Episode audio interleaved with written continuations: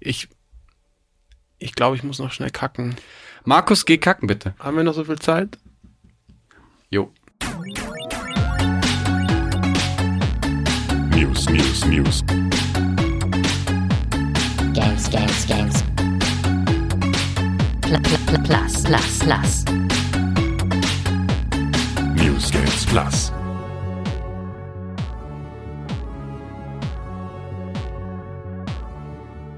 News Games Plus. Äh, Markus und ich sind wieder da, um zweiwöchentlich euch über die ganzen Gaming-News zu informieren, die wichtig sind. Und diesmal haben wir eine vollgepackte Episode. Aber erstmal, Markus, hallo. Schön, dass Hallo du da bist. Hey, äh, freut mich auch. cool. Ähm, wir beginnen auch gleich mal mit dem Thema, wo wir jetzt seit paar Stunden versuchen, uns zurückzuhalten. Wir wollen nicht miteinander reden, weil wir natürlich im Podcast uns austauschen wollen. Call of Duty Modern Warfare ist da und es ist geil. Genau, wie soll es anders sein? Darüber muss Ja. gesprochen werden. Das ist auch unser erstes Riesenthema und was wir gerade zocken und alles zusammen. Denn wir denken an nichts anderes. Es ist so schön. Ich hätte es nicht erwartet. Hättest du es erwartet, dass es dich catcht? Ich war auf jeden Fall guter Dinge, weil alles, was man bisher so gesehen hat und gelesen hat, klang sich, äh, klang schon sehr gut. Und die Beta hat mir ja auch großen Spaß gemacht. Da hatten wir es ja schon mal kurz von im Podcast. Von daher, ich bin jetzt nicht so überrascht, aber dass es wirklich so gut geworden ist, ist natürlich, ja, freut mich sehr. Das, das Gesamtpaket stimmt vor allem. Du hast einen vollgepackten Multiplayer mit diversen Modi, die ich noch nicht mal ausprobiert habe. Ich spiele eigentlich die ganze Zeit nur Deathmatch.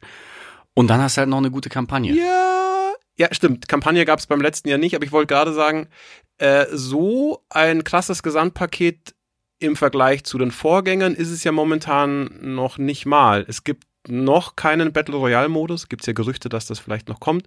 Es gibt keinen Zombie Modus. Also äh, schon zwei Sachen, die in letzter Zeit äh, Call of Duty durchaus mitbestimmt haben. Aber ja, wie du schon sagst, es stimmt, die Kampagne lässt sich halt super an. Es gibt endlich mal eine neue Engine. Es sieht endlich mal richtig äh, up-to-date aus. Darüber reden wir jetzt einfach mal sofort. Die Optik, finde ich, macht einfach so, man, man erkennt, dass es noch Call of Duty ist, aber es ist genug Neues da in den Animationen, in den Lichteffekten, halt irgendwie in den Maps, in den ganzen Gesichtsanimationen, dass ich das Gefühl habe, das ist irgendwie was Frisches. Ja. Obwohl es eigentlich wieder nur Ballerei ist mit Dude Bro äh, America First Action. Wie meine Freundin gestern gesagt hat, als sie kurz äh, zugeguckt hat äh, während der Kampagne, das sieht ja aus wie ein Film. Ja. Und tatsächlich, also Fotorealismus ist es natürlich nicht, aber es sieht schon sehr, sehr geil und sehr, sehr echt aus. Super geile Lichteffekte, die Gesichtsanimationen sind der Wahnsinn. Also da merkt man schon, da wird ordentlich was getan. Genau, das finde ich nämlich so, so spannend, dass du immer noch das Gefühl hast, das ist jetzt nicht irgendwie, die haben nicht das Rad neu erfunden, aber die haben alles so konsequent weiterentwickelt, dass du merkst, cool, das ist ein Spiel aus dem Jahr 2019 und nicht so wie bei den letzten Call of Duties, die ich auch hier und da auch gut fand, aber du hast das Gefühl gehabt, okay, dieses, diese ganze Technik ist irgendwie zehn Jahre alt und die wurde immer nur ein bisschen so Stück für Stück verbessert. Und Ja. diesmal haben sie einfach mal so einen Cut gemacht und äh, alles so, so aufgefrischt, dass ich mir sagen muss, ey, ich, ich kann mich nicht entscheiden zwischen Multiplayer und Singleplayer. Was zocke ich heute, was zocke Ja. ich jetzt? Genau, ich finde nämlich auch, ähm, wie soll ich sagen, ich weiß gar nicht genau, woran es liegt, aber das muss einfach dieses Grafik-Gesamtpaket sein, dass eben die Effekte geiler sind, die Animationen geiler sind, ähm, die Soundeffekte wahrscheinlich auch irgendwie besser sind als früher. Ich finde, es fühlt sich so so fett und so direkt an alles. Also auch wenn es, wie du schon sagst, am Ende halt wieder äh, ja, Call of Duty Ballerei ist, wie man sie eigentlich kennt, aber es fühlt sich alles ja mega, mega fett an. Ja. Äh, Ich finde vor allem, dass die Knarren sich halt so anfühlen, wie sie sich anfühlen sollten. Dass du nicht das Gefühl hast, okay, du äh, hast dein Zielkreuz und du klickst auf den Gegner und der kippt um, sondern du hast das Gewicht der Knarre, du hast irgendwie, wenn du mal durch äh, Überraschungsmoment einfach so den Trigger drückst und die Knarre verzieht und dann triffst du jemand durch Zufall. Das hat alles so, so ein realistisches Gewicht einfach. Es fühlt Ja. sich richtig und authentisch irgendwie an. Und natürlich soll man das jetzt nicht überhöhen und so. Ja, Krieg, Kriegsdarstellung und so. Ich will mich jetzt nicht fühlen wie in einem Krieg. Aber das Feeling haben sie diesmal viel besser hinbekommen Ja. als in den letzten Jahren. Und ich war schon auch bei einem World War II irgendwie angetan vom Gameplay, aber auch da fühlte sich's halt an wie so ein normales Call of Duty. Und diesmal hast, haben sie irgendwie den nächsten Schritt gemacht. Und äh, das hat mich echt überrascht, dass ich da so absuchten muss jetzt. Vor allem im Multiplayer. Total. Wobei ich äh, natürlich gleich wieder ein bisschen meckern muss. Bitte mecker los. Ähm, weil äh, ich hab's mir ja im Gegensatz zu dir Ja. für die Xbox geholt, weil meine äh, Buddies aus München, mit denen ich das zocken wollte, alle, ja, ja, Games sind immer am geilsten auf der Xbox und wir wollen es unbedingt auf der Xbox spielen. Shoutout ja, vielen an Dank dafür, äh, Jungs. Denn, wie sich rausstellt, Jetzt hast du die Probleme. ist das tatsächlich technisch die schlechteste Variante. Ich, äh, wir hatten uns vorher ganz kurz drüber unterhalten. Ich so, ja, hier, äh, was ich schade finde, dass es in den Zwischensequenzen äh, so ruckelt. Und du so, hä, was? Wie, da ruckelt nix? Guck ich nach. Ähm, und tatsächlich auch Digital Foundry, so ein Portal, die gerne äh, verschiedene Versionen Die vergleichen, sind die besten. schreiben auch, dass äh, tatsächlich die Xbox-Version die technisch schwächste ist. Und das ist so ein kleiner Wermutstropfen. Also es ist jetzt nicht dramatisch, aber es zuckelt so hin und wieder, dass es wirklich auffällt. Und gerade bei einem Call of Duty, das ja immer für 60 Frames und so weiter bekannt war, ist das ein bisschen schade. Nehme ich jetzt gerne in Kauf, weil eben ansonsten, wie gerade schon gesagt, die Optik halt äh, mega geil und wirklich ein großer Schritt nach vorne ist. Aber das- das hätte ich das sein. vorher gewusst, hätte ich es mir auch für die äh, PlayStation geholt. The Tatsächlich. world's most powerful console. Ja, das muss man noch dazu sagen. Genau, ich habe natürlich eine Xbox One X zu Hause und selbst auf der ruckelt das. Das ist, ein- das ist ein komisches Paralleluniversum, dass ich mit einem äh, PC-Spieler und einem Xbox One X-Besitzer zusammenstehe und wir spielen alle dasselbe Spiel, Multiplattform, und ich bin der Einzige, der keine Probleme hat mit meiner popeligen, äh, zwei Jahre alten äh, PlayStation 4 Pro. Das, das ist eigentlich strange. Ich kann mir eigentlich auch nicht vorstellen, dass sie das nicht irgendwie rauspatchen in den nächsten ja, Wochen, weiß man's. aber- Also Aber Fakt ist, jetzt hast du halt einen schlechten Eindruck so. ja, genau. Und Activision ist nicht unbedingt dafür bekannt, hier so Performance-Patches rauszubringen. Deswegen, ich bin mal gespannt. Ich hoffe, da kommt noch was. Aber wie gesagt, also selbst wenn nicht, es ist jetzt nicht so dramatisch, dass es mir das Spiel äh, Mhm. kaputt macht. Aber ein kleiner Wermutstropfen ist es Wir tatsächlich. können ja kurz mal über die, die Kampagne reden. Ähm, ich habe noch nicht so viel Kampagne gespielt, weil ich gemerkt habe, das, das Gunplay macht mir so viel Spaß, dass ich einfach nur konsumieren will. Ich will einfach nur laufen, schießen, sterben, laufen, schießen, sterben. Und die Kampagne ist halt wirklich schön erzählt. Du hast irgendwie Echt? was bist, also Da jetzt in muss ich gleich mal reinkrätschen. Ja, weil aber in den ersten zwei Stunden fand ich's, Nee, fand ich's, nee, ich ne- schon wieder nicht. Okay, aber, ich hab, lass aber mich doch mal kurz, lass mich doch mal hier kurz Ja, meine okay, Eindrücke. okay, äh, gut. äh, okay, eins nach dem anderen. Also, ja. genau. So, ich find's irgendwie so beklemmend, wie ich erwartet habe von denen, weil Das Call of ja. Duty muss ja immer auf die Kacke hauen. Das ist, glaube ich, auch so ein Grund, warum ich gerade jetzt keinen Bock habe auf so irgendwie Terroranschläge aus der Ego-Perspektive. Deswegen tendiere ich gerade eher so zum Multiplayer, weil es so die entspanntere äh, Erfahrung ist. Mhm. Ähm, die Inszenierung ist weniger bombastisch als sonst. Also gefühlt explodiert weniger als, als früher, wo irgendwelche Panzer durch die Luft geflogen sind irgendwie. Ähm, es ist alles ein Mhm. bisschen geerdeter, realistischer, ist jetzt zumindest mein erster Eindruck. Ähm, wie gesagt, ich bin noch nicht so weit. Und ich finde irgendwie die äh, Interaktion mit den Charakteren bislang sehr nett. So, ich, ich höre da irgendwie gerne zu. Wie gesagt, wahrscheinlich hat man nach der ganzen Kampagne dann irgendwie einen Gesamteindruck. Äh, war das jetzt irgendwie wieder äh, stumpfes Gelaber äh, oder ist da vielleicht noch eine Message am Ende irgendwie Mhm. mit dabei? Das weiß ich alles noch nicht, aber der erste Eindruck ist zumindest positiv. Ist jetzt Pass keine auf. schlechte Kampagne. Das- aber was find- hast du daran Ich finde es find's wichtig, dass wir darüber kurz quatschen, weil das wirklich ein, finde ich, sehr interessanter Aspekt ist. Äh, zwei Punkte dazu. Ähm, das eine ist, wie es erzählt wird.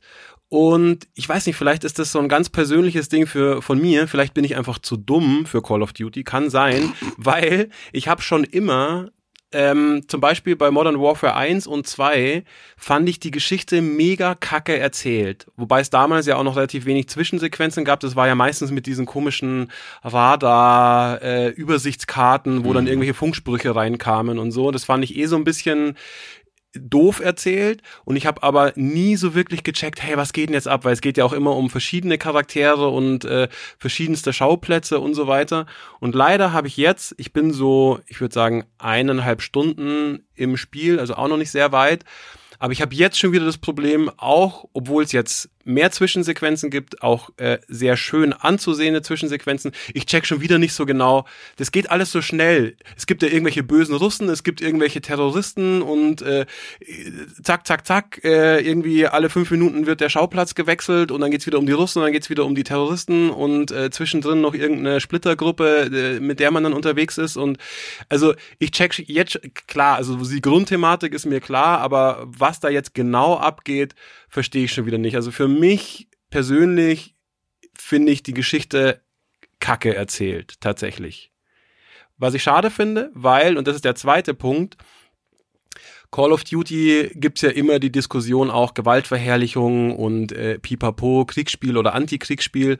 Und da finde ich, schaffen sie es zum ersten Mal seit längerer Zeit wieder, dass sich das Ganze wirklich wie ein Antikriegsspiel anfühlt. Also wie du schon gesagt hast, hier äh, Terroranschlag in der Ego-Perspektive und da gibt's ja noch so ein paar gleich am Anfang schon echt sehr, sehr drastische Szenen, wo man sich jetzt denken könnte, boah, muss, muss sowas in einem Videospiel sein? Ich finde aber, sie schaffen es bis jetzt zumindest tatsächlich, dass man sich Gedanken darüber macht, wie scheiße Krieg eigentlich ist. Ja. Und dann finde ich das gut. Also auch in Kombination, Sie haben ja, was es bei Call of Duty seit jeher gibt, diese Zitate über Krieg, die bei jedem äh, Absterben, äh, bei jedem Ableben ähm, eingeblendet werden.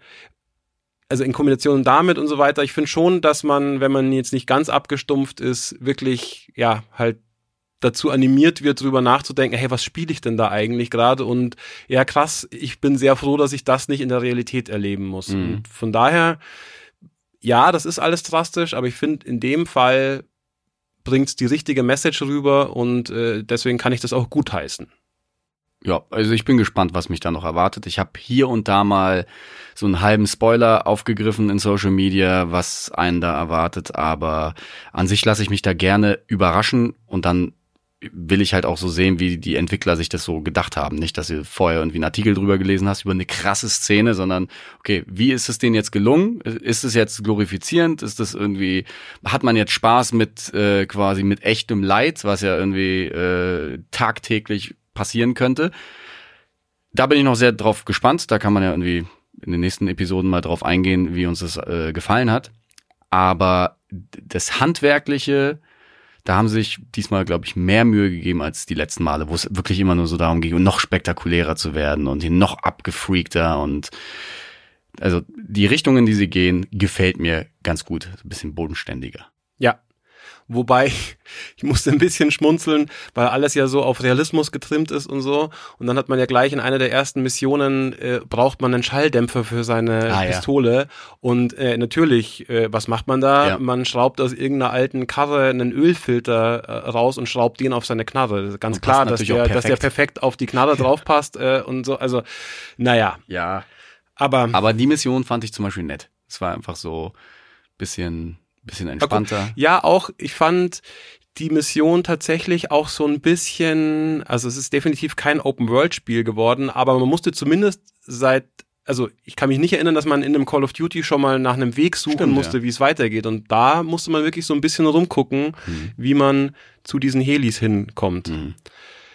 Ähm, aber ja, ich glaube, das erstmal zur Kampagne, oder? Weil, weil wir es beide ja noch nicht wahnsinnig weit gespielt haben. Multiplayer, Multiplayer, Multiplayer. Ich spiele nonstop Team Deathmatch. Ich hatte auch äh, diesen neuen Modus Cyber Attack, 6 gegen 6 mit so einem missionsbasierten Prinzip. Den habe ich noch nicht ausprobiert. Dann ist mir aufgefallen, wenn du Pech hast, stirbst du gleich am Anfang und wenn du Assi-Kameraden hast, die dich nicht reviven, schaust du halt die ganze Runde irgendwie 10 Minuten zu. Prinzipiell, wenn du mit, mit Leuten unterwegs bist, äh, die mit dir im Chat sind, dann kannst du halt sagen, bitte heil mich, dann funktioniert, glaube ich, der Modus auch viel besser. Ich habe gemerkt, ich brauche jetzt einfach nur Gunplay, Gunplay und das ist halt beim Team Deathmatch irgendwie am, am schnellsten erreicht. Ich finde die Maps, die sich äh, relativ häufig wiederholt haben, also gefühlt habe ich irgendwie nur vier oder fünf Maps die ganze Zeit gespielt. Ich weiß nicht, wie viele es dann am Ende sind. Habe ich jetzt ehrlich gesagt auch nicht auf der Uhr leider. Ähm, ich habe keine Ahnung, wie, wie das dann irgendwie in diesen Filtern generiert wird. Äh, Fakt ist, ich kenne diese Karten mittlerweile sehr gut. Und natürlich, je mehr Erfahrung du hast in einer Karte, desto mehr macht es Spaß, weil du nicht in irgendwelche Ecken läufst, äh, wo du dann immer abgeschossen wirst. Und ich finde dieses schnelle Prinzip von Team Deathmatch, also wirklich, es triggert gerade bei mir was. Ich, ich möchte es die ganze Zeit suchten. Ja, ich finde auch, dass es so die Essenz von Call of Duty ist, so ein bisschen, finde ich. Es gibt keine Wallruns und äh, Mega-Jumps und auch jetzt nicht irgendwie X-Spezialisten und so weiter. Trotzdem gibt's genug Möglichkeiten, sich auf so einen gewissen Spielstil festzulegen äh, oder, oder, oder den weiterzuentwickeln, finde ich.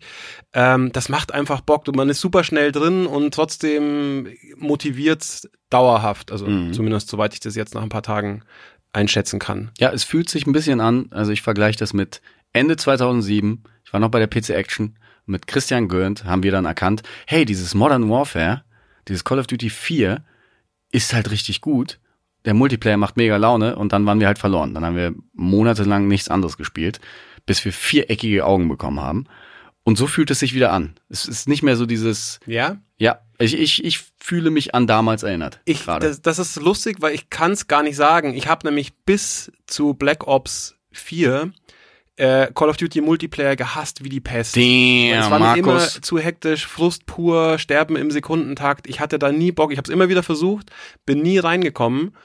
Durch Black Ops 4, also eigentlich den Battle Royale Modus, aber äh, also der hat mir richtig Spaß gemacht und dann aber wenn man den gezockt hat und dann die Schnauze voll hatte, hat man halt doch immer noch mal kurz äh, für eine halbe Stunde in den normalen Multiplayer reingeguckt.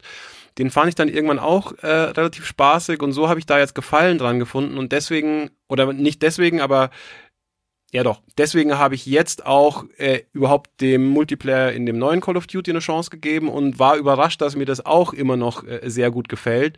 Und ich frage mich so ein bisschen, liegt es einfach nur daran, dass ich mich jetzt daran gewöhnt habe oder ist das irgendwie ein bisschen bisschen anders äh, doch als damals bei Modern Warfare 1?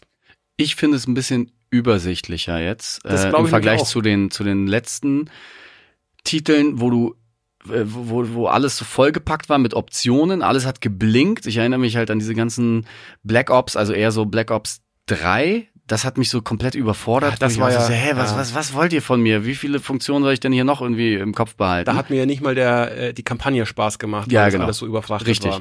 Und da erinnere ich mich, dass ich da reingeguckt habe und ich spawne und nach zwei Sekunden bin ich tot. Mhm. Denke ich mir, okay, das war ein Zufall. Ich spawne woanders, bin wieder sofort tot, Mhm. immer so von hinten erschossen und Ja. so. Und hier hast du irgendwie genügend Zeit, immer deine Umgebung zu scannen. Du, die, die Maps sind ja auch relativ klein, du weißt, wo du bist. Du lernst halt irgendwie Runde für Runde irgendwie, wie du dich zu verhalten hast. Und ich finde, man sieht die Gegner auch besser. Ich habe Ja. selten das Gefühl, dass, oh, den habe ich ja gar nicht gesehen, der kam aus einer komischen Ecke. Ja, Also ich habe das Gefühl, ist anders. Ich, wie gesagt, ich kann es nicht wirklich sagen, weil ich äh, Modern Warfare 1, also vom, vom ersten Modern Warfare, den Multiplayer wirklich nur kurz gespielt habe, äh, weil es mich immer so genervt hat. Aber ich habe das Gefühl, es ist ein Ticken weniger hektisch tatsächlich. Ja, ist es. Kann es sein? Ja, auf jeden Fall. Also, wie gesagt, du stirbst natürlich immer noch häufig, aber es ist nicht mehr so frustrierend. Du hast das Gefühl, wenn du jetzt mehr, dich mehr konzentrierst, wenn du gewisse Fehler halt vermeidest, irgendwie nicht irgendwie äh, ständig auf einen offenen Platz läufst, dann hast du halt auch die Chance, mal eine, eine Runde zu haben, die halt richtig gut ist. Ich hatte irgendwie jetzt mal eine Partie mit einer fast Fünfer Kill-Death-Ratio. Dachte ich mir, was passiert Oh. hier? Sollte ich mich vielleicht bei der ESL anmelden? als E-Sportler. Ähm, nee, es gibt halt schlechte Runden, gute Runden, aber es macht immer Spaß. Ja. Und das, das macht es auf jeden Fall aus. Wobei ich im Internet auch schon Gemecker gelesen habe über die. Was? Respawn. Moment. Ge Ja. Gemecker im Internet. Ja, Surprise.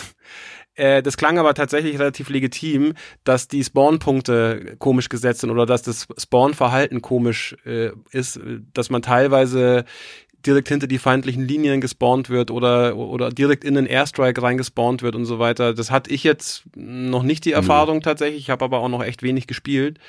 Ähm, aber da scheint es schon irgendwie auch ein Problem zu Mhm. geben. Aber ich denke mal, wenn das wirklich ein Problem ist, dann ist das was easy äh, wegzupatchen. Das. Ja, das glaube ich auch. Ich, ich bin fasziniert, dass ich relativ schnell auf einem Level war, um zum Beispiel auch so 10, 9er, 10er und 11er Killstreaks hinzubekommen. Ich höre immer noch Killstreaks von dir, Ja, Lukas. das ist, halt, das ist mein. Killstreak-Lifestyle, den ich jetzt pflege. Hätte ich nicht erwartet, weil du kannst ja alles irgendwie customizen, irgendwie deine ganzen Waffen und sowieso und halt eben auch die Killstreaks. Und dann siehst du dann so, ja, fünf Kills, sieben, neun, elf und dann kannst du halt immer entscheiden, ob du den Heli oder irgendwie Kampf, was auch immer haben willst, Mhm. Flugzeug, Angriff. Und dann habe ich das halt so gesehen, dachte mir, als würde ich zehn Kills in Folge machen. Ja, genau, wenn ich mal zwei hintereinander mache, dachte ich am Anfang. Ja. Ja, stellt sich raus, hatte ich jetzt schon zweimal so, so Attack-Helicopter-Action, wo ich einfach mein Team nach vorne geballert habe, weil ich insgesamt 20 Leute ermordet habe online.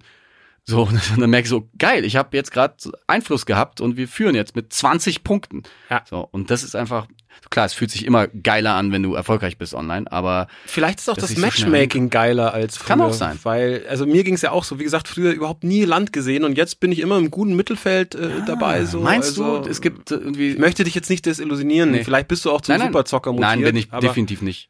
Aber vielleicht gab's jetzt, vielleicht hat die PlayStation quasi das erkannt, irgendwie, das ist ein Zocker über 30 und dann wird es halt übermittelt als, als Daten an Activision So und dann wirst du halt einfach nur quasi nur mit erwachsenen Leuten und nicht mehr mit diesen 14-jährigen Wunderkindern mit Überreflexen äh, gematchmaked. Vielleicht es Eigentlich ein. Wunder, dass das Matchmaking ausgerechnet beim ersten Spiel, dass man so cross-plattform-mäßig zocken kann, äh, gut funktioniert. Ja. Aber ja, umso schöner, Ja, wenn es so ich ist. habe äh, Crossplay noch nicht ausprobiert. Ich bin sehr gespannt, um mit gewissen Kollegen, wie zum Beispiel Denis Lobert, zusammenzuspielen, der ein alter PC-Fuchs ist. Ja, wie gesagt, da bin ich auch gespannt. Ich habe es ja mal kurz ausprobiert, hatten wir aber schon, deswegen glaube ich, äh, muss man das Thema jetzt nicht mehr groß anreißen. Ist aber geil. Also, Wir leben es in einer geil, dass es guten funktioniert. Zeit. Ich find's Crossplays. geil, dass man Maus und Tastatur quasi verbieten kann. Aber ja, natürlich am Ende Maus und geil. Tastatur verbieten. Wenn du Bundeskanzler bist, verbietest du das. Maus und Tastatur braucht Ja, kein Mensch. Ja. Ähm, für mich war ja Call of Duty eine sehr, sehr wichtige Reihe für meine Karriere. Ich weiß nicht, ob ich diese Geschichte schon mal erzählt habe hier. Es kann sein, also falls sich jemand dran erinnert, äh, dann sorry, Glaube aber nicht. ich erzähle sie jetzt einfach in diesem äh, äh, in diesem Rahmen. Hau raus. ähm, dass ich mich damals mit einer Preview für das erste Call of Duty im Jahr 2003 habe ich mich beworben für den Job bei der PC Action. Da habe ich halt noch Abi gemacht und ich hatte die Option nach Fürth zu gehen zum Verlag, um dort als Redakteur zu arbeiten. Und was sagt man, äh, wenn man angeboten bekommt, gratis Spiele zu bekommen und fürs Zocken bezahlt zu werden? Sagt Ja, man natürlich gern. Halleluja und ab in den ICE und ich ziehe ins Frankenland. Selbst nach Franken zieht man dafür, ja. Genau. Und ähm, dadurch, dass es eine Demo gab, hatte ich halt die Möglichkeit, so eine so ein Preview, was ja eigentlich immer so Redakteuren vorbehalten ist, die dann eine Vorabversion bekommen oder so, habe ich halt auf Basis meiner Demo-Erfahrung ein Preview geschrieben, habe das dann eingepackt, ausgedruckt, eingepackt und äh, bin damit nach Fürth gefahren, habe das vorgelegt, fanden sie geil, wollten mich dann sofort haben. Ähm, ich hatte halt vorher noch schon irgendwie auf freier Basis äh, für die PC Action gearbeitet, aber das war so quasi meine offizielle Bewerbung.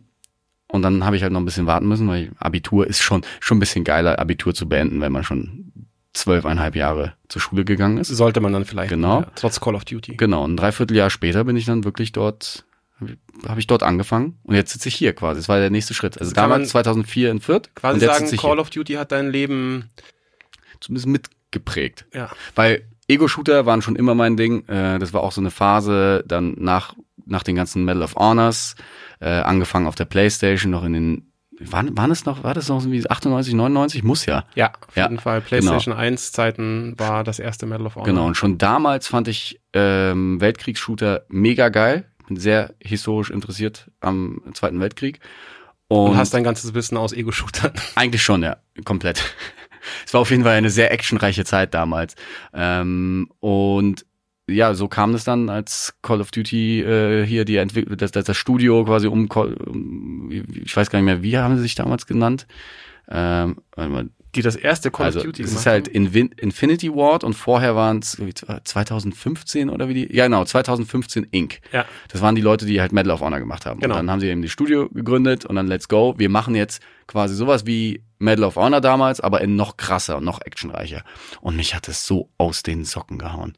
Ich fand es Ich so weiß noch, heftig. dass ich damals, ich war auch großer Medal of Honor Fan und ich, das erste Call of Duty kam ja nur für PC. Das war für mich als reiner Consolero Stimmt. natürlich sowieso schon mal äh, ein Affront. Und dann war das auch noch so ein Weltkriegsshooter und so weiter. Und ich, also ich habe Call of Duty erstmal als billige Medal of Honor Kopie Hm. wahrgenommen, sozusagen. Stimmt. Hat sich aber schnell geändert, als ich dann Call of Duty 2 auf der Xbox wahrscheinlich. 360, ja. War das schon 360? Ja, stimmt. Ja.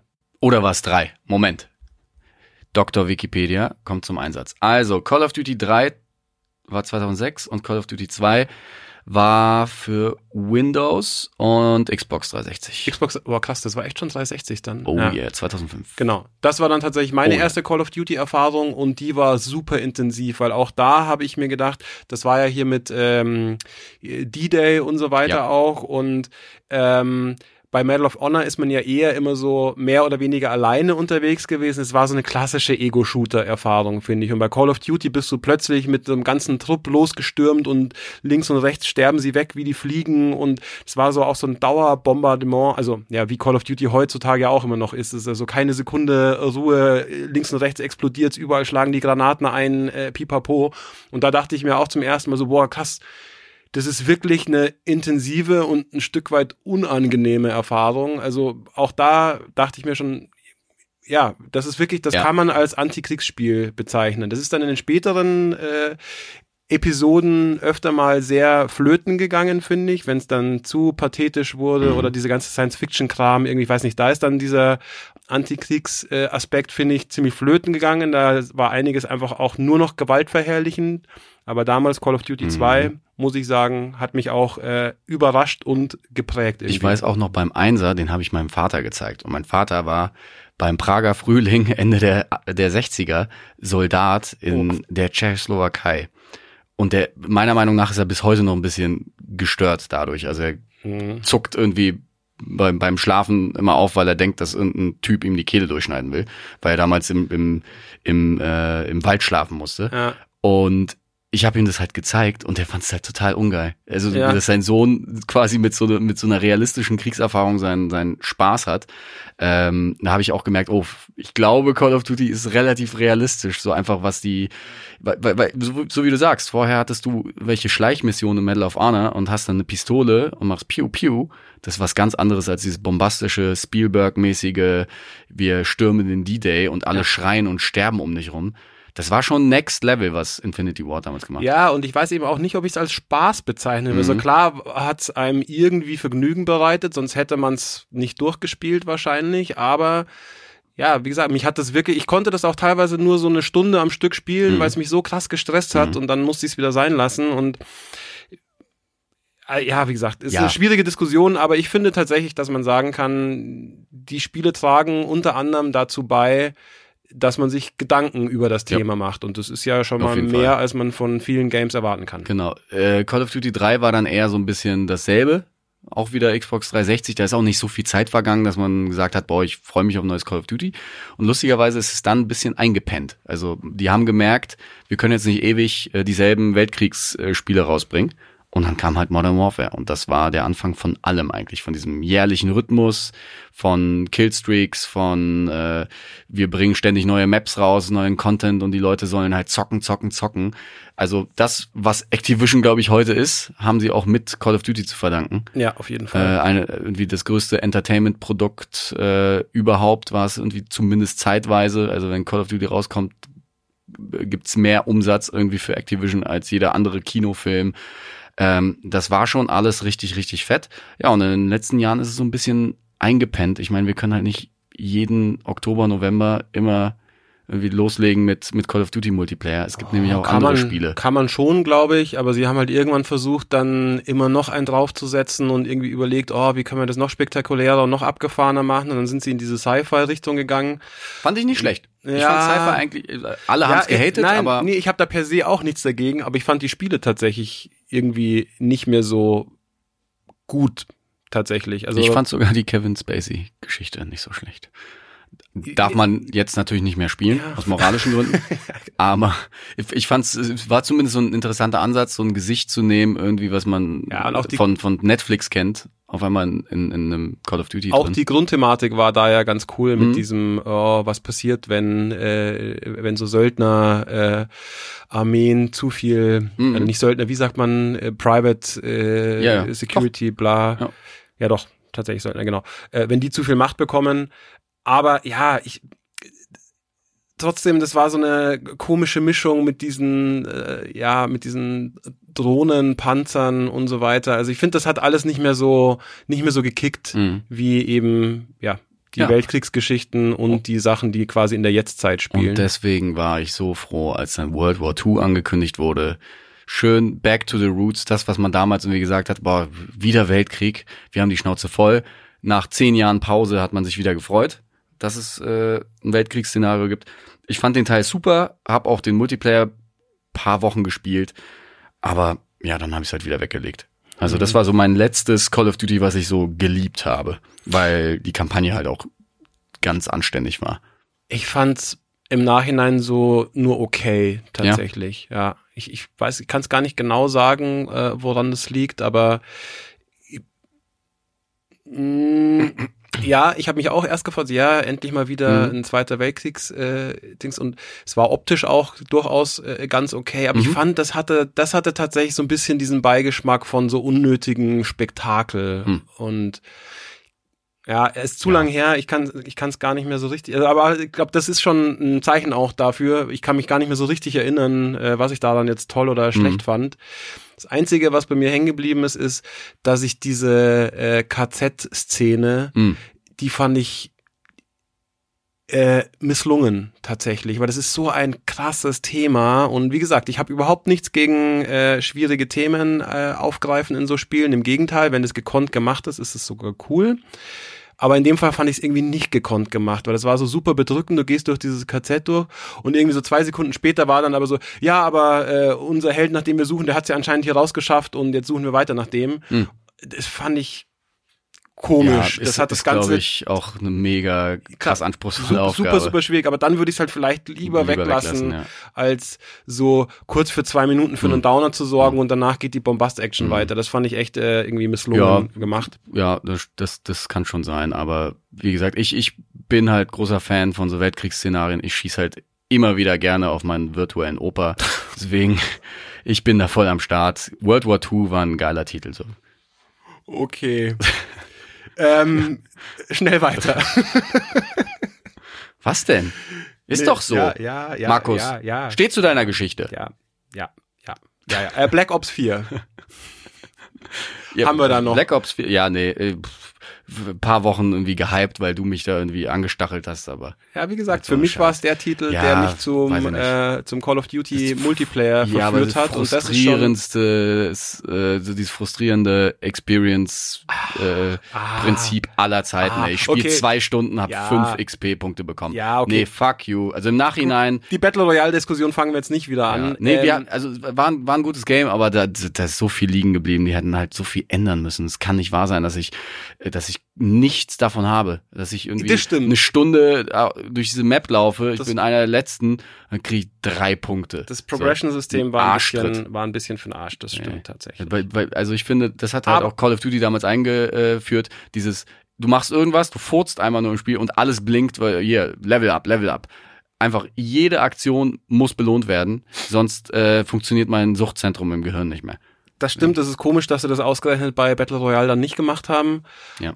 Nichtsdestotrotz, das Ding hat ja viel Hate abbekommen wegen keine Kampagne, pipapo. Ich fand's ein durchaus gelungenes Experiment. Mir hat das Ja, Spaß gemacht. ja. Ich habe das länger gezockt als viele andere Call of Duties. Von daher, ich finde, das hatte seine Daseinsberechtigung. Ja. ja, ist okay. Kann man machen. Ich bin auf jeden Fall froh, dass jetzt das Aktuelle anders ist, geil geworden ist.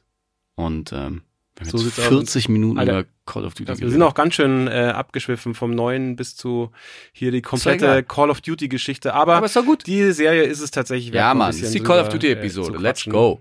Genau. Aber vielleicht machen wir trotzdem weiter mit dem nächsten Thema. ja, auf das bist du auch ein bisschen heiß schon, oder? Oh mein Gott. Gut. Dann äh, jetzt es folgen 30 Minuten Monolog von Lukas Tarnowski äh, über das Thema Shenmue, bei dem ich nämlich leider nicht wirklich mitsprechen kann. Das ist nämlich eine meiner großen Bildungslücken in Sachen Games. Shenmue 3 kommt in den nächsten Tagen. Und du bist Und- heiß drauf. Heiß ist gar kein, ist, ist wirklich gar kein Begriff. Denn du musst dir vorstellen, das ist so, als hättest du deine große Liebe vor 18 Jahren verloren und jetzt kommt sie wieder. Und sie ist besser denn je. Und sie sieht immer noch genauso aus. genau, sie sieht immer noch so scheiße aus wie damals. Ähm, also, ich kann ja ein bisschen ausholen. Ähm, Shenmue war damals ein revolutionäres Spiel. Es war das teuerste Videogame des Planeten von Yu Suzuki für eigentlich äh, Sega Saturn entwickelt. Dann haben sie sich gedacht, wir haben hier eine ein bisschen bessere Konsole, Dreamcast. Ähm, entwickeln wir das mal auf mehreren Disk, Discs dafür, für diese neue krasse Konsole, die 99 rauskam. Shenmue 1 kam 2000 raus und hat halt alles verändert für die Leute, die mitbekommen haben, dass sich alles verändert hat. Weil normale Menschen haben sich halt auf die PlayStation 2 gefreut. Deppen wie ich haben alles verkauft, was sie hatten als Teenager, um sich halt eine Dreamcast leisten zu können. Mit Tastatur und äh, Würde ich aber gar nicht mal sagen, Deppen. Also ich hatte leider auch keine, aber Ja. dafür einen Kumpel, der äh, das Ding und alle Games, glaube ich, äh, die dafür rauskamen, hatte. Ja. Und das war ja schon eine sehr, sehr coole Konsole. Damals auch äh, durchaus revolutionär mit dem ersten Internetanschluss, auch wenn der irgendwie vor allen Dingen in Deutschland dann am Ende quasi wurscht war. Mhm. Aber es gab ja genug wirklich, wirklich geile Spiele dafür. Auf jeden Also, Fall. Ich finde, der äh, Katalog ist, hält sich ja. bis heute ziemlich Ja. gut. Also viele Spiele, die du noch heute spielen kannst. Ähm, ich sehe es eher so mit dem Wissen, was ich jetzt habe. Also zum, zum Beispiel der Launch von der PS4 und der Xbox, wo du gewisse Sachen mit deiner Erfahrung dann sagen konntest. So, hier, Xbox, äh, dieses Always-On-Feature, schlechte Idee. Das, schlechte Idee. Wahrscheinlich verkaufen sie sich nicht mehr so gut. Wahrscheinlich wird die PlayStation besser sein. Also du analysierst den Markt. Wäre ich damals schon ein richtiger Erwachsener gewesen, hätte ich gewusst, okay, die Dreamcast ist jetzt nicht für die Ewigkeit. Was ich meine mit normale Leute freuen sich auf die PlayStation 2. Du wusstest, die PlayStation, egal was sie da für Fuck-Ups hatten mit irgendwie zu hoher Preis und so, das ist eine Konsole, die du dann fünf, sechs, sieben Jahre eigentlich spielen kannst. Ähm, so wie es bei der PlayStation 1 der Fall war, wo du viel, viele Jahre irgendwie geile Games geboten bekommen hast. Das stimmt und vorher natürlich. Super Nintendo jahrelang, ein Game Boy wurde zehn Jahre supported. Es geht ja auch so ein bisschen um den Wert. So. Bei der PlayStation 2 zumindest, äh, wenn ich mich recht erinnere, auch glaube ich ungefähr ein Jahr selbst nach Release noch warten musstest, bis endlich gute Spiele Das dafür stimmt, rauskamen. Aber, es ist war trotzdem, du hattest halt einen DVD-Player, du hast irgendwie, du hast für die Kohle was bekommen. Und bei der Dreamcast, wenn du ein bisschen Ahnung hast vom Markt, äh, wartest du zumindest ein halbes Jahr. Also du bist interessiert an den Spielen, so ist ja alles cool, irgendwelche Arcade-Erfahrungen. ähm, du kannst aber dir eigentlich Zeit lassen und schauen, ist, ist diese, hast du gerade gepupst, Markus? Nee, Nein, das war nur das Mikro, Entschuldigung. Mikro gerichtet. Ähm, du, du konntest es eigentlich kommen sehen, dass die Konsole nach zwei Jahren tot ist. Konnte man halt einfach sehen, weil die Experiences, die ganzen komischen Genres, die Sega da ausprobiert hat, die waren zu nischig. Und auf der anderen Seite, hast du halt Tekken und Gran Turismo und da das, kaufen halt Millionen Menschen und dann weißt du, PlayStation hält sich lä- länger einfach im Markt. Trotzdem bereue ich meine Zeit mit der Dreamcast nicht, unter anderem wegen Shenmue, weil das eigentlich das erste für mich moderne Game war damals. Es, es war so vollgepackt mit Innovationen, die nicht alle mega spaßig sind. Wenn du es heute spielst, dann denkst du, wie konnte man das damals gut finden? Aber es geht darum, dass du diesen Open-World-Aspekt hast, der damals zum ersten Mal so umgesetzt wurde, wie es eigentlich dann heute bis, bis heute praktiziert wird. Ja. Du hattest äh, einen Tag-Nacht-Wechsel, du hattest Ambitionen an jeder Ecke, also viele Dinge, die gar keinen Sinn machen. Warum saßen wahrscheinlich irgendwelche Entwickler monatelang daran, irgendwelche Magazinhefte zu designen, die du nur irgendwie einmal im Kiosk sitzt? Naja, weil es halt einfach die ganze Welt realistischer macht und äh, die Immersion unglaublich war. Also du hast dich gefühlt wie in Japan. Ich hab's, wie gesagt, nie gespielt leider, aber ich stell's mir immer so vor, wie quasi GTA ohne die Action. Genau. Beziehungsweise ohne Action, ohne so Baller-Action. Das fand ich nämlich auch nett, weil in der Story verwoben war der Kern von Yu Suzukis äh, Geschichte, der ist nämlich auch der Entwickler von Virtua Fighter. Es gab halt ein Kampfsystem und du hast dich regelmäßig mit irgendwelchen Assis auf der Straße geprügelt. Du hattest äh, Quicktime-Events, du hattest halt also schon Action, aber es war halt alles bodenständig, es war alles in die Geschichte eingebaut. Und natürlich, wenn du ein 15-, 16-Jähriger bist und du hast vorher irgendwie noch ein Metal Gear gespielt und irgendwie irgendwelche Ego-Shooter auf dem PC, was, ich soll jetzt hier äh, äh, am, an einem Automaten äh, Cola-Dosen kaufen und dann hoffen, dass da ein Spielzeug drin ist? Was, was ist das für eine Definition von Spaß an der Konsole? das sind alles komische Dinge, aber was Leute nicht verstehen, dass du so ein Shenmue nicht irgendwie durchratterst, sondern du spielst die Story 40, 50 Stunden durch, checkst jede Ecke aus, weil es so viele, also jetzt nicht Geheimnisse gibt, aber du, du willst halt alles sehen. Was haben sie da noch irgendwie versteckt? Wo gibt's irgendwelche Gimmicks, äh, Easter Eggs? Welche Missionen gibt es nur an bestimmten Tagen? Was passiert eigentlich, wenn ich ein halbes Jahr lang einfach nur arbeite und die Story nicht weitermache. Dann kommt irgendwann Weihnachten, dann kommt irgendwann Frühling und irgendwie, ich glaube, ab äh, Februar, März oder so hört das Spiel quasi auf, weil du zu lange gebraucht hast. Aber trotzdem, das probierst du dann mal zehn Stunden aus, um zu sehen, was passiert. Ach krass, das war wirklich so, Ja. also das war auf alle möglichen Eventualitäten auch eingestellt Genau. sozusagen. Also du musstest die Story jetzt nicht unbedingt beenden. Äh, Du beginnst, glaube ich, irgendwann im Herbst, Winter 86. Die Wetterdaten sind korrekt von damals quasi ins Spiel eingebaut. Also an dem einen Dienstag im äh, November 86 war wirklich Regen angesagt. Und dann läufst du da mit, mit Leuten, die halt mit Regenschirmen rumlaufen. Und das waren alles so Dinge, die man halt aus dem Gaming nicht kannte. Und das Mhm. haben sie zum ersten Mal ausprobiert. Und ich verstehe, wenn, wie gesagt, vor allem dann noch so Teenager sich denken, oh, es gibt echt geilere Action-Games, die ich gerade spielen will. Aber mich hat es damals, mich und meinen Kumpel Jam, so krass geflasht. Wir haben erstmal zwei Wochen nicht mehr miteinander geredet, weil wir nur zocken wollten. Und danach haben wir nur noch über dieses Spiel geredet. Und dann wusste man natürlich, okay, das war nur das erste Kapitel von 16 oder so. Und als wir noch die Illusion hatten, dass sie Dreamcast weiterleben wird, dachten wir, boah, geil, jetzt haben wir jahrelang irgendwie Shenmue-Content. Stellt sich raus, sie bringen noch Shenmue 2 raus und danach ist die Konsole tot. Shenmue 2 war dann noch mal ein bisschen anders, weil du beginnst in Japan, im Heimatort von dem, von dem Helden Ryo Hazuki und dann geht's halt weiter nach Hongkong und nach China. Und es, der Look ist komplett anders. Du bist halt nicht mehr in irgendwelchen kleinen japanischen Shops, sondern äh, läufst durch irgendwelche Landschaften und bist in irgendwelchen Hongkonger äh, Hochhausschluchten unterwegs. die dann aber immer noch so detailliert ausgestaltet sind wie Ja. im ersten Teil. Also natürlich bist du dann in einem Hochhaus äh, auf mehreren Etagen, wo du nirgendwo reinkommen kannst Klar, und irgendwie ja. nicht irgendwie alles vollgepackt ist mit Details. Aber an sich, das, das Spielprinzip wurde äh, beibehalten. Du kannst immer noch in eine Arcade-Halle gehen, neue Spielautomaten spielen, weil natürlich, Shenmue hatte einfach mal so drei, vier Spiele im Spiel drin und du konntest irgendwie Outrun spielen. Genau, wollte ich gerade noch äh, sagen, tatsächlich alte Sega-Spiele, also die es eben gab, keine, keine gefakten Games oder Nee. so oder extra fürs Spiel ausgedachte, sondern man konnte halt original Outrun, Space Harrier, Outrun, du konntest irgendwie Dart spielen, du kannst irgendwelche anderen Geschicklichkeitsspiele spielen. Es war vollgepackt. Ja. Und das alles musstest du nicht machen.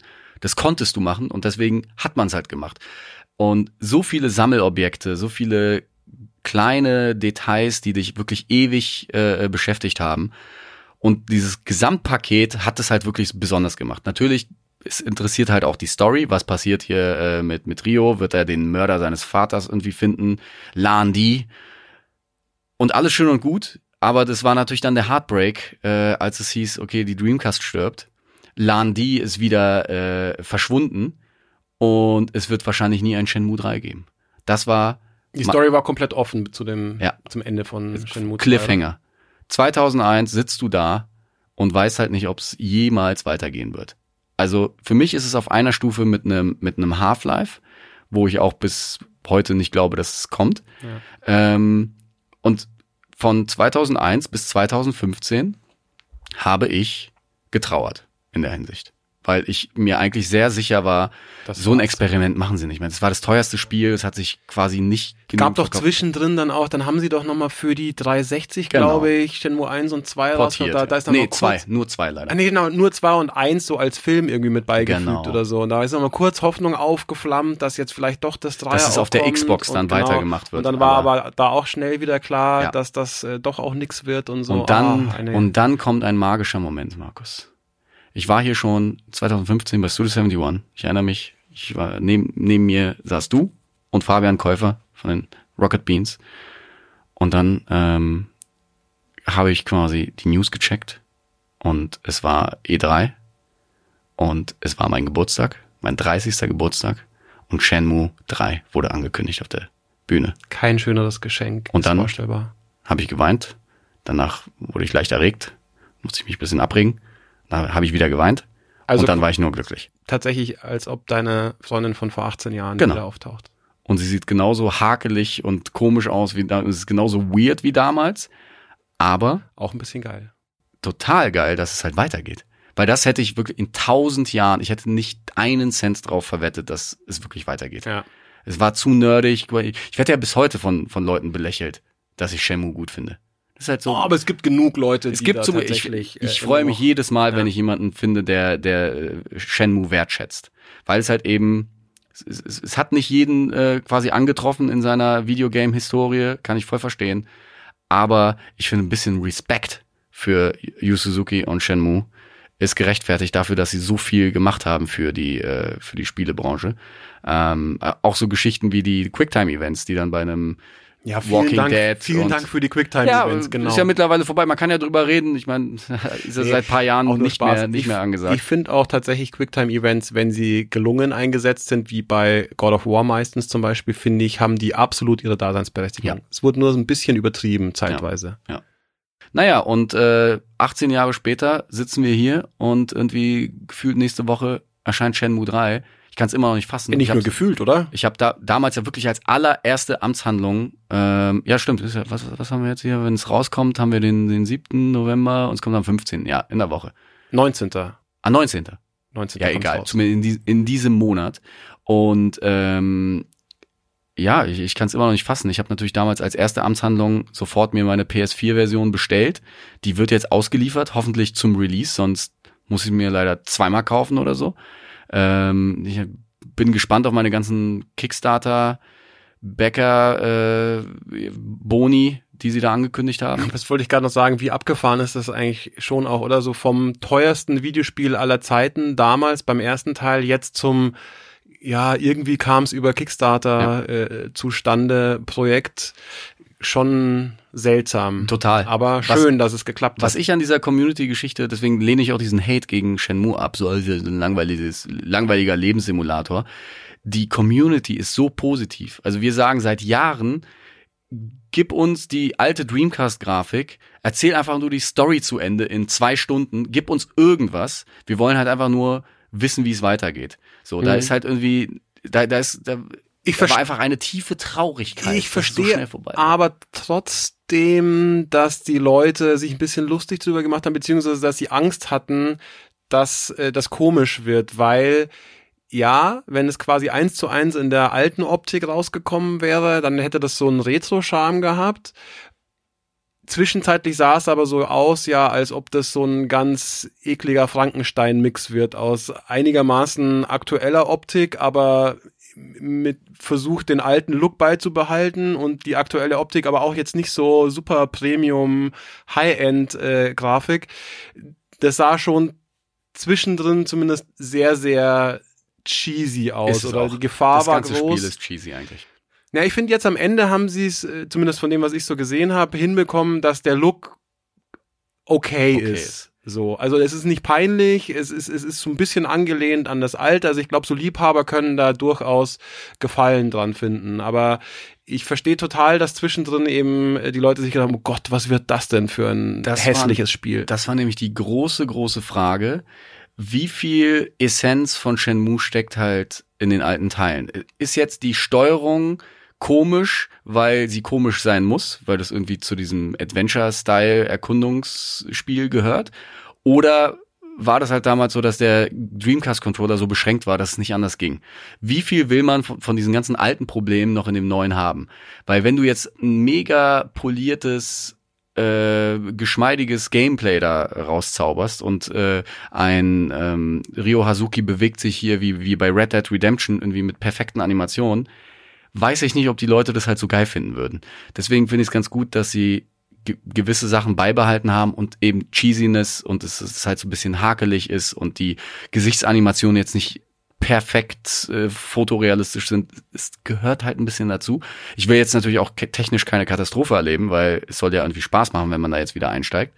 Aber da bin ich sehr gespannt. Ich habe seit Monaten jetzt nichts mehr konsumiert zu dem Game. Ich will mich einfach nur überraschen lassen. Ich werde mir vielleicht frei nehmen an dem Tag, mich hinsetzen und nach 18 Jahren endlich wieder Shenmue spielen. Ich habe ja letztens noch Shenmue 1 durchgespielt, weil ich gehypt war. Müsste eigentlich, hatte mir eigentlich vorgenommen, Shenmue 2 noch äh, rauszuballern, weil ich habe äh, Platin geholt bei Shenmue 1. Ich habe alles gemacht, ich habe die Katze gefüttert, ich habe dem Koch die Cola-Dose äh, im, am richtigen Tag, am richtigen Werktag Wie übergeben. viele Stunden hast du da nochmal reingesteckt? waren so 20. Es war aber es super, geht ja weil ich kenne das Spiel ja auswendig und mit den Achievements war es dann nochmal was anderes. So, ja, du musst das und das wirklich machen, Ja. äh, zeitkritisch. Wenn du es einmal verkackst, kriegst du das Achievement nicht und dann kriegst du kein Platin. Das hat echt nochmal Laune gemacht. Aber ähm, ja, jetzt bin ich, ich bin ready für Teil 3 und äh, ich bin so froh, dass es kommt. Ganz kurze Frage. Bitte. Julian. Du hast jetzt äh, noch nicht so viel über das Neue verraten, weil Ja. reden wir darüber, wo das äh, gesettet ist, also Ja. wo es lokalisiert ist China. und wann? China und wohl gleich nach Teil 2. Okay, Es geht sofort das weiter. hast du gar nicht gesagt. Ja, weil ich will ja auch gar nicht so tief ins Detail gehen. Ich will es Okay. einfach über mich ergehen lassen, wenn es dann rauskommt. Vielleicht irre ich mich ja auch. Ich habe nur China gesehen und so. Sehr investigativ nachgefragt, Ja. Julian aus der Regie. Äh, vielen Dank dafür.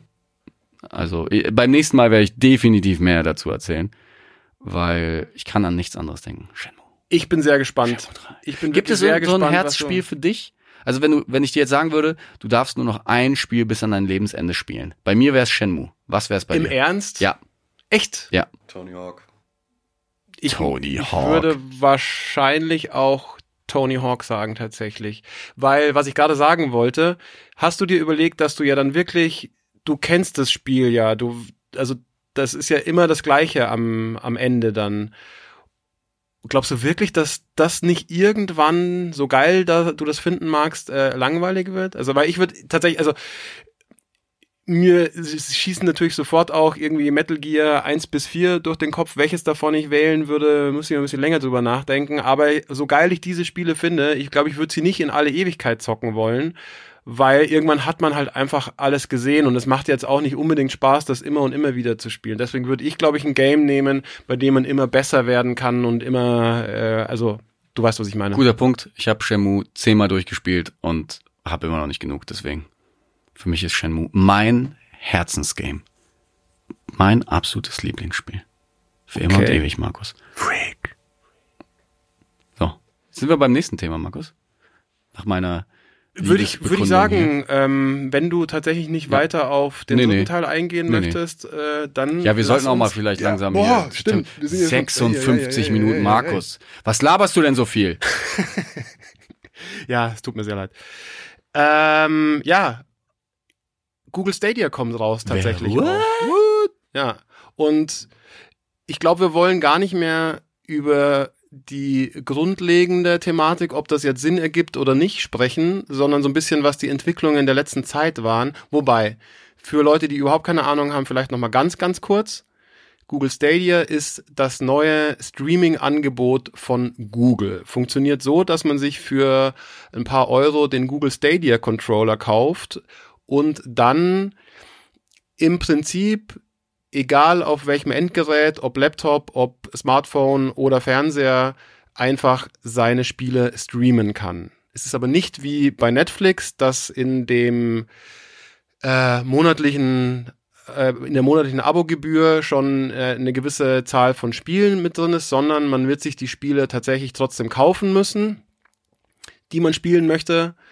Genau, der Vorteil ist aber eigentlich, oder der theoretische Vorteil ist, dass man eben keinen fetten PC braucht oder keine Konsole, sondern man hat diesen Controller und ja, wie gesagt, spielt auf welchem Monitor auch immer man möchte seine Games. Das kommt jetzt dann raus.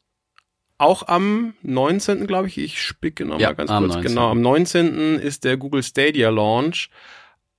Aber, Ich Da habe noch ja- Fragen jetzt. oh, Julian jetzt schon. hat Fragen. Also erstens, das ist da nichts für Brandenburg und MacPom, ne? Wenn du kein Internet hast, kannst du nicht zocken. Das Ja. stimmt, aber wie gesagt, das ist ja so diese grundlegende Diskussion, die glaube ich wollen wir jetzt nicht mehr Ja. nochmal aufmachen. Nee. Aber ja, so ist es. Ja. und, Brauchst dich ähm, nicht freuen, wenn du auf dem Dorf hockst und irgendwie 10 Gigabyte Traffic nur hast pro Monat. Ähm, jetzt ist meine andere Frage. Das heißt auf jedem Monitor. Das heißt, wenn ich jetzt einen Fernseher habe, dann gibt es eine implementierte App für die Smart TVs oder Mm, läuft es nein. dann über Chromecast? Genau, Okay. es läuft über Chromecast und zwar über den Chromecast Ultra, womit wir gleich schon beim nächsten Thema wären. Es hieß ja nämlich alles wireless. Du hast diesen Wireless Controller und der ist quasi mit dem Internet Mhm. äh, per WLAN verbunden und dann hast du den Chromecast, der im Fernseher steckt und so kannst du zocken. Und ja, das stimmt auch.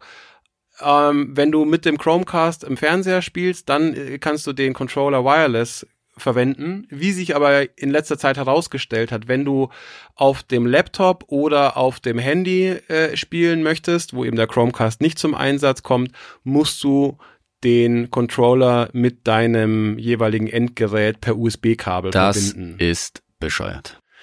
Ich finde es nicht super dramatisch, weil vor einem Laptop oder einem Handy sitzt du sowieso direkt davor. Also das Wireless bringt dir nicht so wahnsinnig viel. Aber ja klar, es ist halt so, es ist schon diese, dieser sexy äh, Ja. Grundgedanke von, oh, ich schlepp einfach nur meinen Controller mit mir rum und kann ganz frei zocken, Ja. wie ich möchte, bröckelt schon so ein bisschen. Ich habe letzte Woche auf dem iPad mit DualShock PlayStation gespielt, bei mir zu Hause, in einem anderen Zimmer. So, und jetzt der Gedanke, dass ich da ein Kabel an das Ding anschließe, nee. Ich finde, es wirkt auf jeden Fall weird dafür, dass der Rest der Technologie so, so Ja. future ist. Und dann musst du mit, mit Kabel, wer, wer hat denn noch Kabel im Jahr 2019?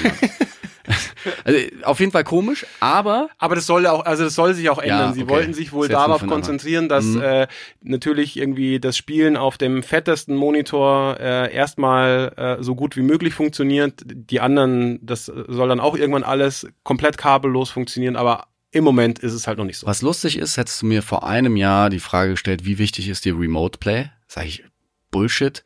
Wenn ich irgendwie was zocken will, dann kann ich irgendwie ein Handygame mir runterladen. Ähm, unterwegs will ich eigentlich jetzt nicht so krasse PS4-Experiences irgendwie erleben. Ähm, ich ich habe nicht die Notwendigkeit gesehen, ständig und überall auf meine PS4 zu, zuzugreifen in diesem Jahr, weil natürlich viel darüber geredet wurde, habe ich mal so drüber nachgedacht, in welchen Gelegenheiten wäre es eigentlich cool. Mal im Hotel, wenn du unterwegs bist und hast irgendwie Downtime.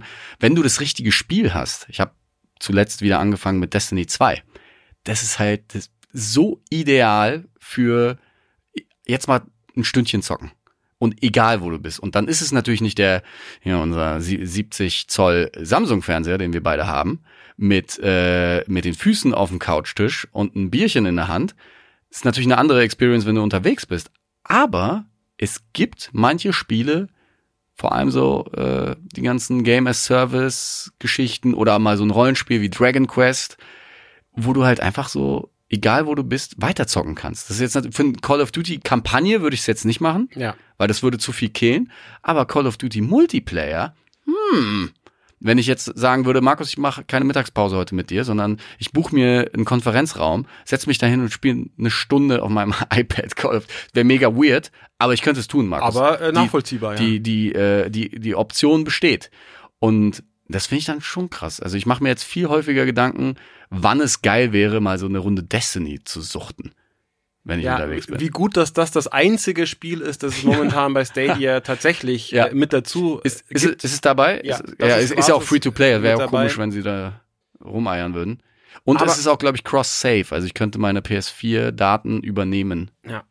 Aber wie gesagt, ich will gar nicht so viel drüber diskutieren, wie sinnvoll das jetzt ist oder nicht. Ja, aber wie- ich will doch nur wissen, wie sinnvoll es für dich ist. Ich, ich bin, ich bin hin und her gerissen. Ich finde es natürlich, also diese Option zu haben, Ja. finde ich ganz cool. Aber äh, so wie sie es momentan gestaltet, bin ich überhaupt nicht Mhm. heiß drauf. Weil du, wenn du nicht diesen Monatsbeitrag bezahlst, hast du ja eine maximale Auflösung von 1080p, hast nur Stereo-Sound.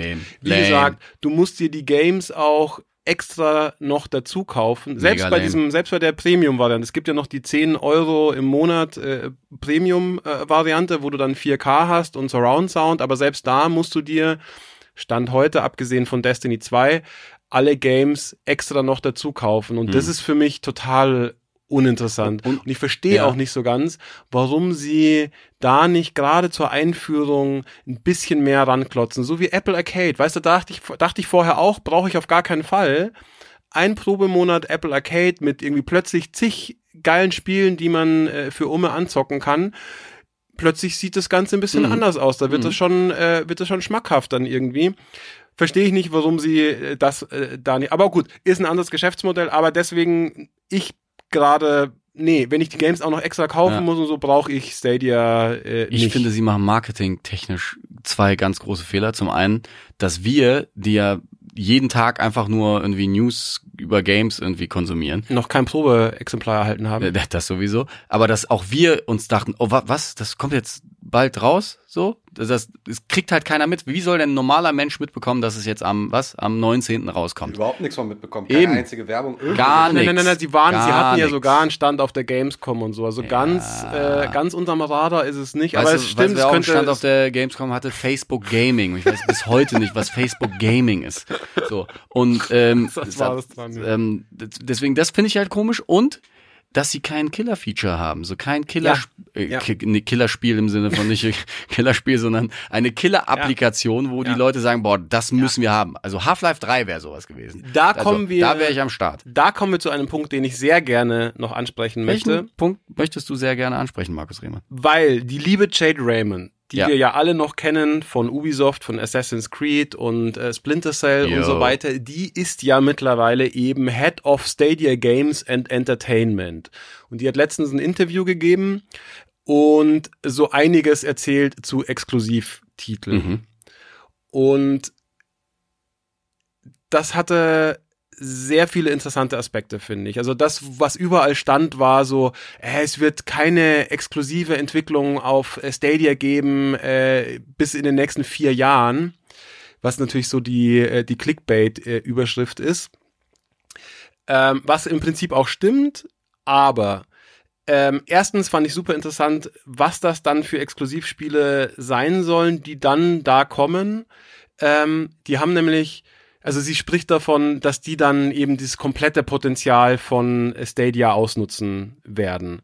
Das heißt, auf der einen Seite so Sachen wie so Cloud-based Computing, also dass man so Physik und so weiter viel, viel krasser berechnen kann, als das jetzt auf Konsolen äh, möglich ist. Das wollte ja Crackdown 3 auf der Ah. Xbox auch. Die sind so ein bisschen gescheitert daran. Ja. Aber da kann ich mir vorstellen, dass das bei Google ein ganz, ganz anderer Schnack ist. Wenn die plötzlich wirklich ihre Server-Power sozusagen äh, gebündelt dafür nutzen äh, können, um, um so krasse Berechnungen wie nie zuvor in einem Spiel äh, irgendwie stattfinden zu lassen, dass da ja, gerade was so Physikspielereien oder auch künstliche Intelligenz und so angeht, ähm, ja, wir auf ein neues Level kommen Ja, das- das sozusagen. glaub ich auch. Und dann wird's nämlich wirklich interessant. Mhm. Sie spricht zum Beispiel auch noch davon, dass ähm, so Geschichten eingebaut werden können, wie es gab doch vor einiger Zeit äh, dieses Experiment, wo eine Computerstimme, also eine AI bei einem Friseur angerufen hat und so einen Termin ausgemacht hat und der Typ am anderen Ende der Leitung wirklich nicht gemerkt hat,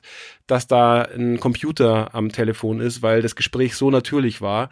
Und solche Sachen könnten dann auch in ein Spiel eingebaut werden. Also dass zum Beispiel in einem Rollenspiel der Erzähler sozusagen oder der Game Master so eine AI ist. Hm. Und also das sind dann Sachen, da denke ich, Mm. oh, Alter, das ist wirklich dann vielleicht Next Level Ich möchte Gaming mit Shit. Computern reden.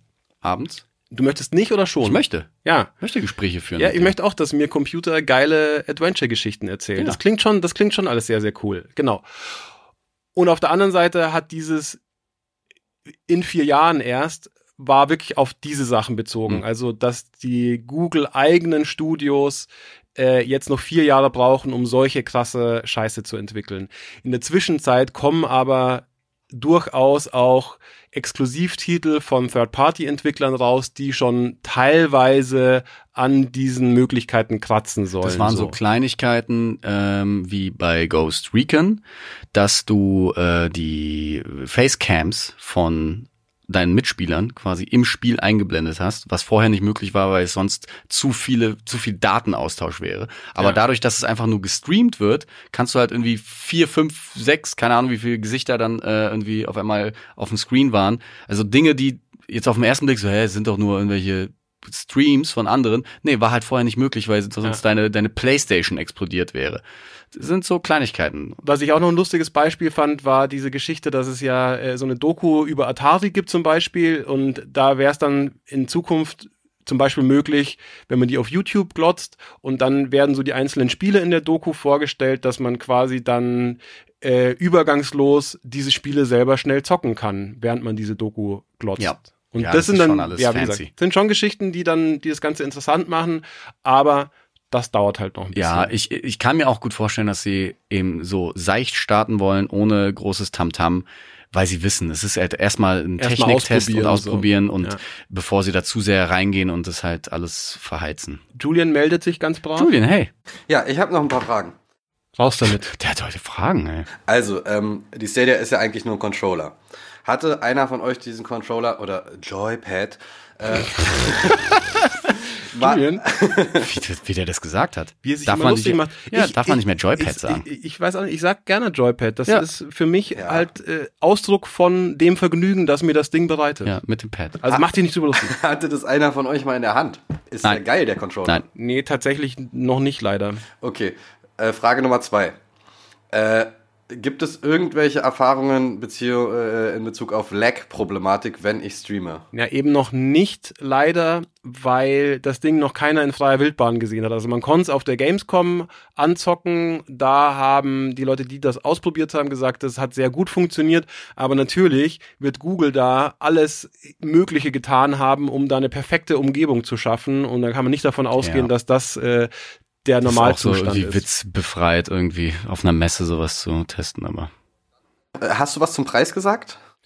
Äh, nee, habe ich noch nicht, beziehungsweise oh, ich glaube, der Controller soll 40 oder 60 Euro Okay. kosten. Momentan gibt's nur, aber äh, sehr gute, äh, sehr, sehr, sehr gutes Schon- Stichwort. Journalistische Nachfrage von Julian. Weil äh, mich das zum nächsten Thema bringt, das ich noch kurz ansprechen wollte, was ich schon so ein bisschen lustig auch fand. Es gab nämlich die Founders Edition, die sie kurzzeitig exklusiv verkauft haben. Ähm, die hat, glaube ich, 130 Dollar, oh, nagel mich nicht so fest, aber egal, äh, ir- irgendwie sowas um die 100 Dollar oder Euro. Dafür hat man äh, den Controller bekommen und den Chromecast Ultra oder Ultimate und ja, eben zum Start direkt. Jetzt stellt sich aber raus, dass die Controller oder diese, die, diese Founders Edition ähm, in der Reihenfolge verschickt wird, wie die Bestellungen eingetrudelt werden und nur die ersten äh, sicher am 19. ankommen. Das heißt, wenn du relativ spät diese Founders Edition bestellt hast, dann kann es sein, dass es erst in den nächsten zwei Wochen irgendwann bei dir eintrifft. Wo ich mir auch denke, Google, also was was ist denn da los? Also wirklich die Leute, die mega heiß drauf sind, die sich hier das Ding sofort äh, irgendwie rausgelassen haben. Und selbst das schafft ihr nicht, irgendwie da so ein paar tausend Controller dann wirklich zum Launch Day rauszubringen. Das ist wirklich merkwürdig. Also gesagt, es geht am Ende nur um maximal zwei Wochen. Innerhalb von zwei Wochen sollen wirklich alle ausgeliefert sein. Aber also das, das verstehe ich wirklich nicht, wie im Jahr 2019 äh, so ein Fuck-up passieren Mhm. kann. Ja, wir werden leider bei der nächsten Folge auch noch nicht mehr wissen, weil dann ist das Ding erst gelauncht. Aber vielleicht dann bei der übernächsten Folge, dass wir ein paar Erfahrungsberichte von irgendwelchen Leuten haben. Ich, ich kenne jetzt niemanden, der gesagt hat, boah, Google Stadia muss ich mir sofort am ersten Tag also holen. das Netz wird ja voll davon sein und Mhm. äh, wie Profis, die wir sind, werden wir ordentlich recherchieren und das Thema mit Sicherheit demnächst nochmal aufgreifen. Aber sowas von. iOS-kompatibel? Ja, klar. Okay. Ja, Naja, nicht, iOS im ist. Sinne von, du machst Chrome auf. Du machst Chrome auf dem iPhone auf. Okay, dann über Browser. Naja, auch- Überall, wo Chrome ist. aber mit Kabel und sowas, ne? Weil iOS. Ja, wie gesagt, du, du musst, genau, du musst jetzt zumindest noch den Controller Ja. dann per USB-Kabel in dein Handy einstöpseln. Äh, das soll in Zukunft aber irgendwann wegfallen. Genau, ansonsten, ja. Kommen wir zu den nächsten äh, Spiele-Releases der nächsten zwei Wochen. Ja, das Wichtigste haben wir ja schon, äh, haben wir ja schon Genau. angesprochen. Shenmue 3. Am aber ein 19. bisschen was November und Google Stadia am 19. November. Was für ein Tag, der 19. November, ey. Ah, ja, So krass Sachen. wird die Aber- Gaming-Welt verändern. Aber wir haben noch drei weitere Knaller hier rausgesucht. Einmal so ein Spiel, was ich so ein bisschen bei, bei Julian äh, äh, wiederfinden würde. Age of Empires 2 Definitive Edition für PC. Weil, Ist das weil, was für dich, weil Julian? so ein Imperator. Oh, ich habe einmal irgendein Age gezockt, aber nee. Ist das nicht dein Ding? Ich habe tatsächlich damals Age, of Age, Empires Age ist nicht so dein Ding, Julian. Age. Ich habe äh, Age of Empires 2 damals tatsächlich sehr, sehr krass gesuchtet. Ja. Weil das so ein Spiel war, was auf ranzigen Rechnern auch ganz gut lief. Und damals war ich noch so größerer Fan von so Echtzeitstrategie. Und ich fand's voll gut. Das ist so richtig gut. Ich, als dieser komische Trailer da rauskam, so ja, Age of Empires is back, dachte ich mir, ey, geil, Ich bin nach, würde ich gerne äh, mal anspielen. nach SimCity auf dem Super Nintendo ausgestiegen Hm. aus dem Genre. Kann da leider gar nichts zu sagen. Nee, es ist auf jeden Fall ein geiles Game. Ich verstehe zwar nicht, warum man im Jahr 2019 das jetzt als Definitive Edition rausbringen muss, aber whatever. Für die, weißt du, da, bei Shenmue Ja. irgendwie hier schön für äh, Verständnis werben und jetzt über die Age of Empires Freaks so Kacknerds, ja. herablassen. Richtige Kacknerds, man. Was, was trauern sie denn so einem Spiel 20 Jahre nach, nach irgendwie? Was soll denn das? Das, ähm, Retro-Spiel, spielt mal neue Spiele, nicht so immer hier der, der Vergangenheit nachtrauen, wie es damals war. Ja, es gibt viele geile, neue, actionreiche Games, wie Call of Duty zum Beispiel. Für coole Jungs und Mädels. deine Ambivalenz äh, kotzt mich an. So, was, was, was ist noch auf der Liste? War das das richtige Fremd? Scheißegal. Ja, doch, bestimmt. Ähm, Es klang klug, Markus. Am 15. November kommt äh, ein weiteres Spiel raus, das mich nicht die Bohne interessiert.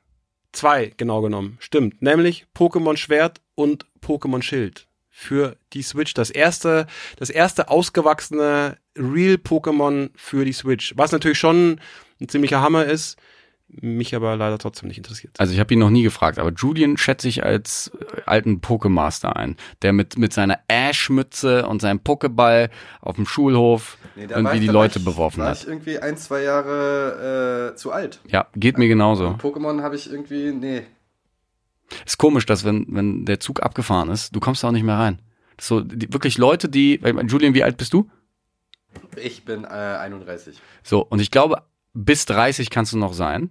Dann hast du diese krasse Phase mitbekommen und bist Überfan. Also ich kenne so Leute, Ende 20, 30, die sind halt so die größten Pokémon-Fans und ich glaube, hier 31, Julian, tschack, schon uncool. Ich kenne das halt auch noch von Harry Potter damals. Genau, das ist auch an mir Es war auch, äh, ich habe sehr, sehr spät dann die Harry Potter Filme nachgeholt, weil es mich interessiert hat. Aber es war damals uncool auf dem Schulhof. Man wollte nicht mit den Jüngeren dasselbe Zeug konsumieren. Wir haben dann natürlich hier äh, Metal Gear gespielt und fanden uns total hart und haben Tekken gespielt und gewalttätige Games. Ja, wie Ähm, echte Männer. Würde ich jetzt nicht sagen. Marco, jetzt wieder hier auf Communities eindreschen. Pokémon ist wahrscheinlich ein super Game, aber es, es holt uns nicht ab. Ich würde, der, der Gedanke, dass du auf deiner Terrasse sitzt und Pokémon spielst auf deiner Switch, wäre wär echt absurd. Könnte, kann ich mir nicht vorstellen irgendwie. Ich kann mir alles also, vorstellen. ich Echt, kann das mir alles war so ein schöner Podcast und jetzt Ja. hinten raus ekelst du mich so Wieso? an Hä? mit deinen Vorurteilen Wieso? und mit deinen, also Wieso? Nur weil ich äh, nur weil ich einen Schnauzbart habe und tätowiert bin, darf ich kein Pokémon spielen oder was? Es, es, es wäre ein lustiger Anblick, ja. Okay. Kann Komm, man, wir machen wird, weiter. Das wird man ja wohl noch sagen dürfen. Aber Pokémon Go habt ihr alle gezockt, ne? ja, ja klar, Pokémon war, war mega, Alter. Natürlich, was denkst Ja, richtig abgesuchtet. Ehrlich gesagt habe ich es eine Woche lang versucht, aber es war mir zu doof. Ja, ich, ich bin drauf hängen geblieben. Ähm, ja, und apro- apropos hängen bleiben, hoffentlich bleiben wir hängen an einem weiteren geilen Game des Novembers. Stimmt. Zwei Spiele, die mich nicht interessiert haben, äh, jetzt eins, das mich mega interessiert, aber auch wie, erst seit wie kurzem. mega? Mega, mega? Mega, mega. Also ultra fast schon.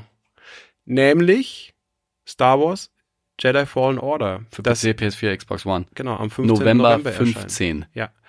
Ähm, Muss ich dazu sagen, war ich lange Zeit auch sehr skeptisch. Mhm. Also ich, meine Begeisterung hat sich echt lange in Grenzen gehalten, aber nach den letzten äh, Trailern, die ich so gesehen habe und vor allen Dingen nach den letzten Previews, die ich gelesen habe, bin ich jetzt doch sehr, sehr gehypt davon. Ich glaube, das könnte richtig gut werden.